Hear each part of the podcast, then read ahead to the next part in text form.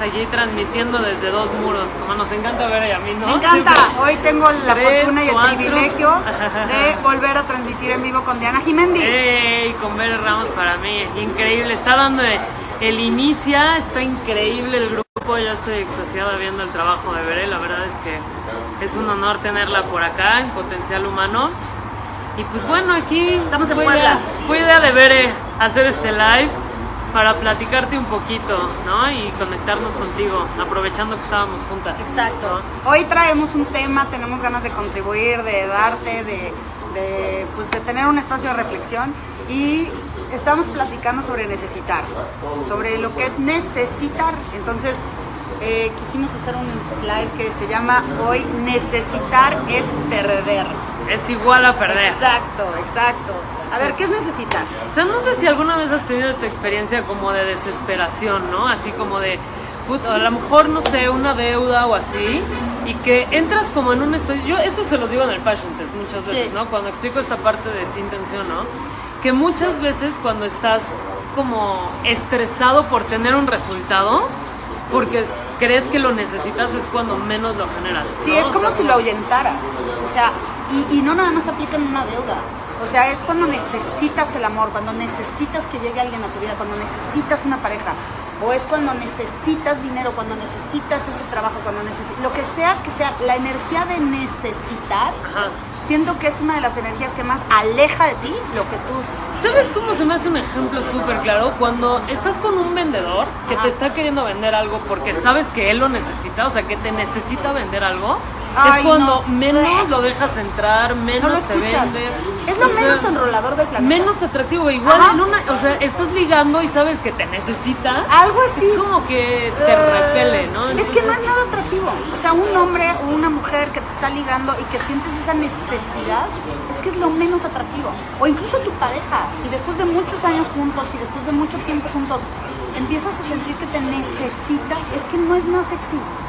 Cero. No es nada sexy. Una vez estaba escuchando una- un video que decía, ¿por qué nos gustan las personas que nos tratan mal? Y este güey lo que decía es que no es que nos gusten o nos atraigan las personas que nos tratan mal, es que lo que nos atrae de esas personas es que son independientes. Es que, no nos completan. necesitan. Exacto. Ah, a lo mejor no es el hecho de tratarte mal, pero sí es obvio que una persona que no te trata bien, pues no te necesita. Exacto. Entonces es sexy, es atractivo. O sea, algo que es cero atractivo es la energía de necesitar. Como no tener esta carga de yo te completo, ¿no? Claro. O sea, como de sin mí, o sea, como yo soy bien. responsable de tu felicidad, o sea, yo creo que cuando... ¡Pum! Exacto, Así, te ponen exacto. una losa en los hombros. O sea, qué hueva. Pero no solamente en las relaciones de amor, o sea, fíjate si tú no has tenido esta experiencia que justo cuando menos estabas buscando tener esa venta, tener ese proyecto, cuando menos estabas necesitando el dinero, fue cuando así de por acá y por acá y por acá y por acá, por acá. Te O sea, yo creo que es como partir de una creencia de ya lo tengo, o sea, de ya soy suficiente. Exacto. En el primer video que hice sobre principios de abundancia, justo hablaba de que agradecieras lo que no tienes todavía, como si ya lo tuvieras. O sea, cuando ya operas desde un lugar de ya es, es que es mucho más fácil que ocurra. Y Como dicen en conversaciones con Dios, de hecho, Ajá. este güey dice, cuando tú pides algo, o sea, cuando tú estás pidiendo, ¿no? No- A lo mejor no necesariamente tiene que ser a Dios, pero a lo mejor cuando tú dices, yo quiero una casa enorme o yo quiero el trabajo de mis sueños, la creencia que está debajo de eso es que no lo tienes. Claro. O sea, de escasez. Claro. Entonces tú lo que estás proyectando más que el quiero eso que me van a traer, sino en este momento estoy No incompleto. Claro. Y entonces obviamente eso es lo que sigues generando, ¿no? O sea, cuando tú te paras como en un lugar de ya lo tengo porque lo soy, es cuando se empieza a manifestar en tu vida. O sea, es al revés. Yo digo que cuando te das cuenta que no necesitas eso que tú quieres, es mucho más probable que lo tengas. O sea, por ejemplo, yo te voy a contar uno de mis quiebres más grandes en el mundo. Cuando yo no tenía nada, así, no tenía un peso, un centavo, me había quedado sin trabajo, no tenía dinero para nada, no tenía cómo conseguir trabajo por mi circunstancia personal en ese momento, o estaba súper, súper atorada con la lana, ¿ok? Me acuerdo que yo decía, a ver, no tengo nada. Y luego decía, no, espérate, hay mucho, hay mucho que no necesito y que no veo. Por ejemplo, ¿qué? Yo decía, uy, el sol. O sea, el sol siempre está ahí para mí. Sea, ve qué rico. Y empezaba yo a disfrutarlo. Ah, no manches, solo estar aquí, o sea, solo estar con esta persona. O sea, no necesito dinero para disfrutar a Diana. Eh, no necesito dinero para, para sentarme aquí en el Starbucks y- y disfrutar esta vista. O sea, de pronto, si tú te das cuenta que eres feliz con muy poquito, es muy probable que generes mucho. Siento que cuando crees que necesitas el dinero para ser feliz, no llega. Pues sí, o sea, porque estás partiendo de... Para mí es el principio de abundancia. Ajá. O sea, como que saber que eres abundante sin, sin pensar que algo externo te va a hacer abundante. Exacto. O Y sea, cuando logras vivir en ese estado, como de no lo necesito, es más probable que lo generes. Ahora, la línea es muy delgada entre no lo necesito y me resigno a no tenerlo. Claro. Eh, ahí está Claro. yo creo que la magia. A ver, imagínate la magia entre no necesito nada, pero voy por ello. Y lo voy a lograr. ¿Por qué? Porque puedo. Es como vivir como un samurái, o sea, no, no, sin ningún apego, ¿no? Que no hay ningún apego y que si no lo tengo también estoy bien. Que si lo tengo está increíble y lo disfruto. Igual con el amor. Igual como, con el amor. Si no te tengo, estoy bien. Pero si te tengo, estamos increíbles. Eso es sexy. Súper sexy. Eso es súper sexy. O sea, es como, sí quiero estar contigo. O sea, pero si no estás, yo estoy bien. Pero algo que tocabas hace rato, y creo que es bien importante, una vez escuché que la depresión, Ajá. que no existe. Cuéntame sobre, yo quiero saber. No existe la Ajá. depresión, es Ajá. distracción. O sea, no estás viendo las cosas que, bueno, no las cosas, no estás Claro. viendo que ya estás completo. Que ya estás estás distraído viendo otras cosas, pensando que no las tienes y que cuando las tengas vas a tener la felicidad, el amor, la abundancia y no estás viendo lo que está presente en este momento que a lo mejor ya lo tenías. Que eso que estabas buscando ya lo tenías, ¿no? Sea, estamos esperando Sí. al príncipe azul, estamos esperando el amor en nuestra vida. A lo mejor lo tienes enfrente y no lo has visto porque tienes una expectativa de cómo debería de lucir. Además, una vez escuché algo hablando de lo del príncipe azul que me encantó, que normalmente la persona que realmente es perfecta para ti es esa persona que no cumple con tus ideales.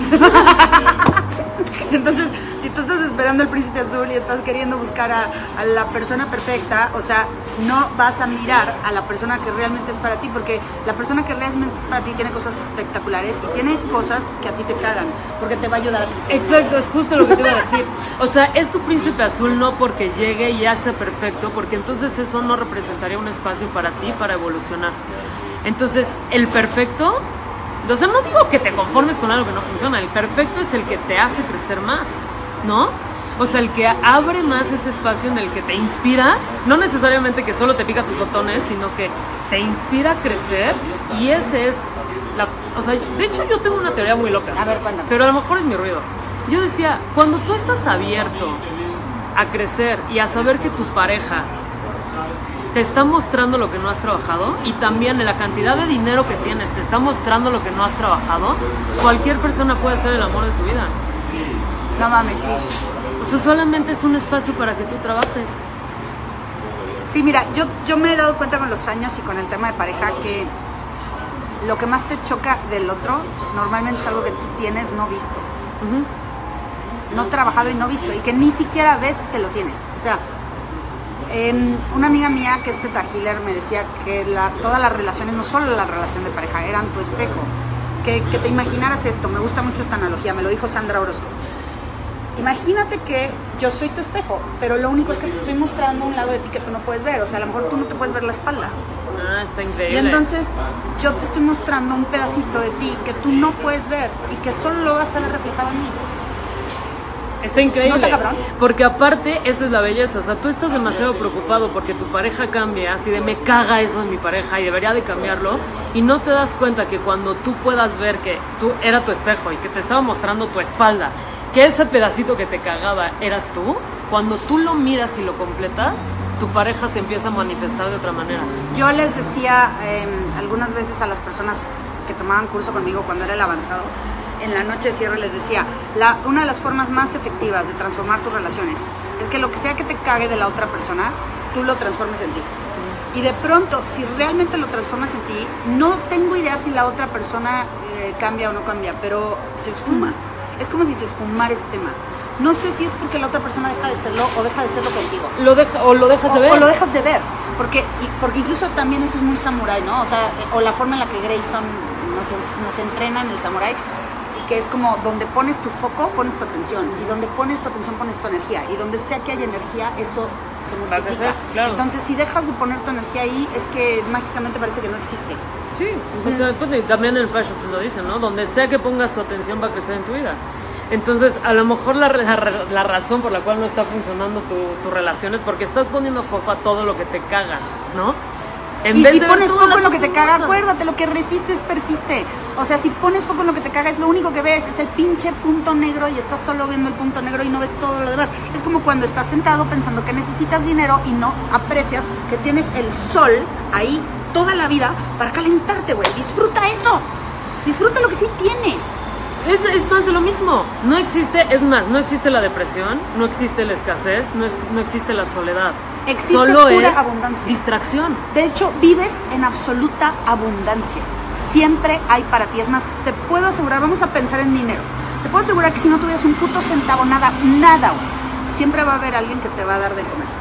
O sea, yo te lo puedo asegurar. O sea, siempre va a haber alguien que te va a decir, yo te invito. Siempre va a haber alguien que te dice, vente a mi casa. O sea, podrías comer un día, todos los días, en un lugar diferente, en cada persona que has conocido. O sea, todos tus amigos de la secundaria, háblale a todos tus amigos de la prepa, luego ve con todos los que trabajaste hace 10 años. No sé, siempre tendrías que comer.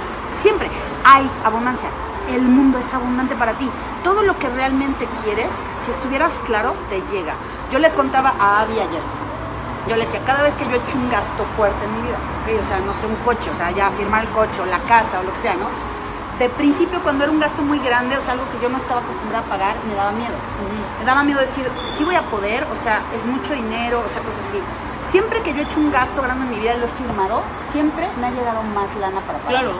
Siempre. Pero tienes que estar dispuesto a algo, escucha, a tú generarlo. O sea, tienes que estar dispuesto, te van a llegar oportunidades, te van a llegar puertas, se van a abrir posibilidades. Tienes que estar dispuesto a dar de ti, a agarrar las putas oportunidades y aunque tengas miedo, chingarle corazón, chingale corazón, así punto. Si no le chingas, no ocurre. Y es que es esto, yo creo que si la oportunidad está enfrente de ti, o sea, tú no tendrías una batalla enfrente de ti que no estuvieras preparado no solo para pelearla, sino para ganarla. Si la tienes enfrente es porque estás preparado. Pero si tú te limitas porque ching, no puedo, sí, o sea, yo creo que la abundancia y el amor y lo que sea, no se trata de tener objetivos. Yo creo que se trata de limpiarte para ser un canal para que el amor, la abundancia Fluya. o lo que sea se aparezca, Se en tu aparezca. vida. O sea, no es algo que. O sea, yo lo veo a lo mejor como siempre decimos, yo lo tengo que generar, ¿no? Y tengo que chingarle. Pero a lo mejor cuando te das cuenta que tú solamente estás bloqueando la abundancia, no es que la generes. Es más- sea, es al revés. Es como el David. ¿Te acuerdas lo que dicen del David de Miguel Ángel? Que cuando le preguntaron a Miguel Ángel cómo diablos pudo esculpir una cosa tan hermosa, dijo, él dijo que tenía un bloque de mármol y lo único que hizo fue quitar todos los pedacitos que no son el David. ¿Quieres abundancia en tu vida? Quita todos los pedacitos que no eres tú, güey, ya. Quítate de en medio. O sea, a veces el que está estorbando la abundancia eres tú. Yo se lo decía a Vi, te voy a decir por qué. Porque justamente estábamos, no me acuerdo qué pasó exactamente, pero te voy a contar, ¿no? Estábamos juntas, hemos estado juntas todo el día porque se vino conmigo a Puebla al curso que vine a dar. Y entonces, de repente, creo que le habló a alguien. Ah, ya me acordé. Ella quería vender eh, su equipo de dentista, porque ella era dentista antes, y, y no lo ha vendido. Y de repente un dentista le dijo, ya te lo compro. Y volteó y le dijo, pero espérame, o sea, es que no sé cuánto cuesta. Y dice, no importa, tráemelo, te lo compro. Y yo le decía, güey, tú lo estás atorando. Claro. O sea, tú no te das cuenta que tú estás bloqueando. Ese güey ya te lo quiere comprar. O sea, ni te preguntó cuánto cuesta porque te va a pagar lo que le pidas. O sea, y tú le dices, no, espérame. Ah. o Claro, sea, claro. a veces nosotros somos los que atoramos las cosas en nuestras vidas. Sí, es que, mira, la neta, nos da mucho más miedo brillar que estar atorados. O sea, estar atorados ya lo conocemos. Y es cómodo, la neta. Y porque luego nos quejamos de por qué estamos atorados. O sea, imagínate qué te daría más miedo. Si seguir atorado como estás en un lugar que ya lo conoces, o decir, güey, tengo toda la abundancia, ¿y ahora qué ahora hago? qué chingados ¿No? con ella, o sea, es como de, güey, eso sí exigiría de ti. Eso sí exigiría de ti dar más, ser más, ponerlo al servicio. O sea, yo creo que eso es lo que nos da miedo. Entonces, mentalmente atoramos la abundancia porque sabemos, a lo mejor instintivamente, que eso va a exigir más de nosotros. Sí. Y yo siempre les digo, para ganar más tienes que ser más, no que trabajar más. Si ¿Crees que tienes que trabajar más? No necesariamente. Lo que sí es que tienes que impactar más. Tienes que generar un mayor impacto con lo que haces. Y eso demanda de ti. Eso demanda de ti que crezcas, demanda de ti que seas mayor, demanda de ti que pongas tu foco en crear y en dar y no en competir. Hay mucha gente que pierde su abundancia porque está compitiendo contra alguien o pensando que alguien más le puede quitar algo. O sea, todo eso es vivir en escasez. Todo eso es vivir en escasez. Entre más estés pensando en escasez, en que no hay, en que alguien te lo puede quitar, en que otra persona te puede robar algo, o no, eh, entre más te estés cuidando las espaldas, más estás viviendo en escasez porque piensas que hay poquito y que tú tienes que quitárselo Eso, a alguien. eso está cañón. De hecho, di un Samurai Game el fin de semana. Y no sé por qué generé la conversación en los ejércitos que me dijeran, güey, es que ya no queremos competir. ¿Por qué tengo que competir? Si tú me hablas desde antes de ser, de estar en mi centro, ya sabes. Y me cayó un 20. O sea, yo lo que noté fue, güey, no es que compitas con alguien. Es que la competencia está ahí para servirte. para que tú crezcas. Sí. Entre mejor sea tu Exacto. oponente, más grande tienes que ser tú para vencerlo. Y no tiene que ver con vencer de te jodo, te chingo, te gano, no. O sea, el simple hecho de que haya alguien enfrente de ti que está compitiendo contigo nos obliga a ambos a ser mejores. Exacto. O sea, qué chido, qué competencia. Por eso yo digo, en el Samurai Game no es que estés compitiendo con alguien. Es más, tu competencia te está mostrando lo que te falta trabajar a ti. Y si tú